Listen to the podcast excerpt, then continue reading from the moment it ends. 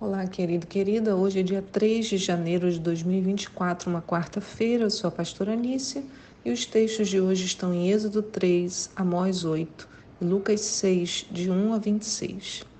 A pergunta de hoje é: qual é a relação de Jesus com a sarça ardente que Moisés viu? Nós estamos lendo o livro de Êxodo e o livro de Lucas e a gente pode fazer algumas analogias entre as histórias, como essa que a gente vai ver hoje. A mensagem narrada em Lucas 6 nos enche de esperança nesse dia, né? De Jesus sai poder suficiente para curar e libertar. Em Lucas 6, no verso 17, lemos: Então desceu Jesus com os apóstolos e parou num lugar plano. Estavam ali reunidos muitos dos seus discípulos e uma enorme multidão vinda de toda a Judéia, de Jerusalém e do litoral de Tiro e de Sidom, pessoas que vieram para serem ensinadas por ele e curadas de suas doenças. Aqueles que eram atormentados por espíritos imundos foram curados, e cada pessoa da multidão procurava tocar nele, pois dele emanava poder que curava a todos. Irmãos, Jesus não mudou. Ele continua libertando os que são atormentados por espíritos imundos, curando os que estão doentes e ensinando. Então, se não vemos essas coisas acontecendo nas nossas vidas, o que, que há de diferente? Né? O que, que há de diferente entre o que estava acontecendo aqui com essas pessoas e a nossa vida hoje? Bem, a gente pode observar no texto um certo padrão, né? um padrão daquele, naquele que se aproxima de Jesus. Nesse texto, a gente lê que Jesus estava com seus discípulos. E nos versos anteriores, um pouquinho antes dele estar aqui nesse lugar plano, é, a gente vê o que, que Jesus estava fazendo. Então, a gente, eu comecei a ler com vocês no verso 17, mas no verso 12 diz assim: E ocorreu naquela ocasião que Jesus se retirou para um monte a fim de orar e atravessou toda a noite em oração a Deus. Logo ao nascer do dia, convocou seus discípulos, escolheu dentre eles doze, a quem também designou como apóstolos. Então, irmãos, a noite inteira em oração. Jesus, não uma outra pessoa qualquer, Jesus passou a noite inteira em oração. Então, Jesus, para operar sinais e maravilhas, precisava orar, ele precisava estar em unidade com o Pai. Quando Jesus sai dessa noite de adoração e comunhão com o Pai, ele vai a esse lugar plano para ouvir, ensinar, libertar e curar. Nada acontece por um acaso. Tudo é direcionado pelo Espírito e depende do nível de busca. Jesus passou a noite inteira em comunhão com o Pai. De dia, Jesus era fogo puro. Vejamos as pessoas que estavam ali com Jesus. Né? O texto diz que a multidão vinha de longe, mas todos iam até Jesus com um objetivo. Olha o verso 18. Pessoas que vieram para serem ensinadas por ele e curadas das suas doenças. Então, as pessoas queriam o ensino e depois a cura. Eu acho isso muito interessante. Primeiro queriam conhecer Jesus, seus pensamentos, sua forma de interpretar a lei, seus ensinamentos e com isso a cura. Outro detalhe está no verso 19. Diz assim: E cada pessoa da multidão procurava tocar nele, pois dele emanava poder que curava todos. Então, o que a gente vê aqui? Havia um desejo, um esforço e uma ação. As pessoas queriam aprender e queriam ser curadas. Diante desse desejo, criam que Jesus de fato podia fazer milagre. E então se esforçavam para chegar perto dele e agiam, quer dizer, tocavam nele. Desejo, esforço, porque muita gente tinha que haver um esforço e ação.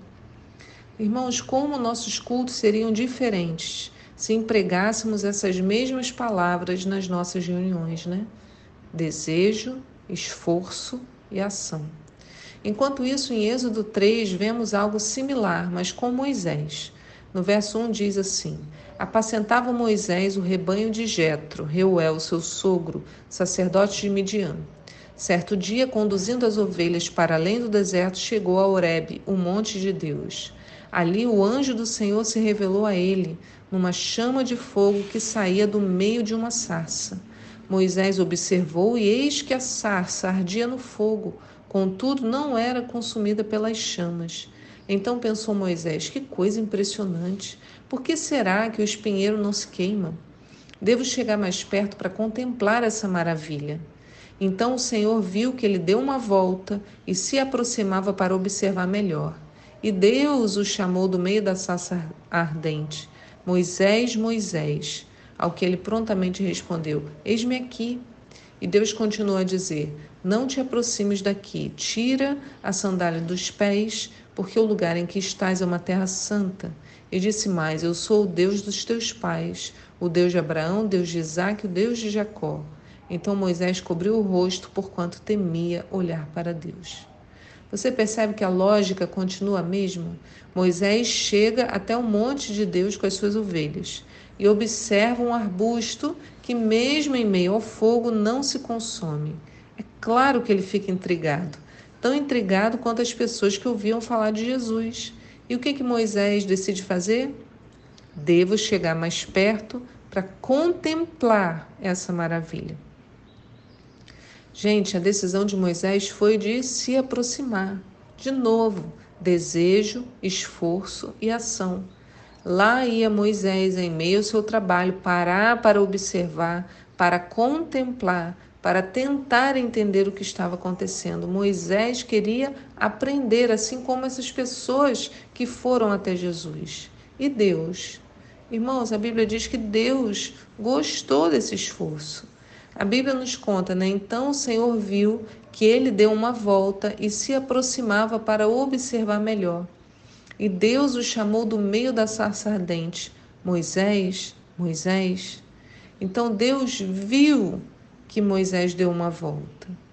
A isso chamou a atenção de Deus, ou seja, o fato de Moisés decidir retornar para perto da sarça. E a frase não poderia ser melhor, né, que Moisés fala. Ele diz: preciso chegar mais perto para contemplar essa maravilha.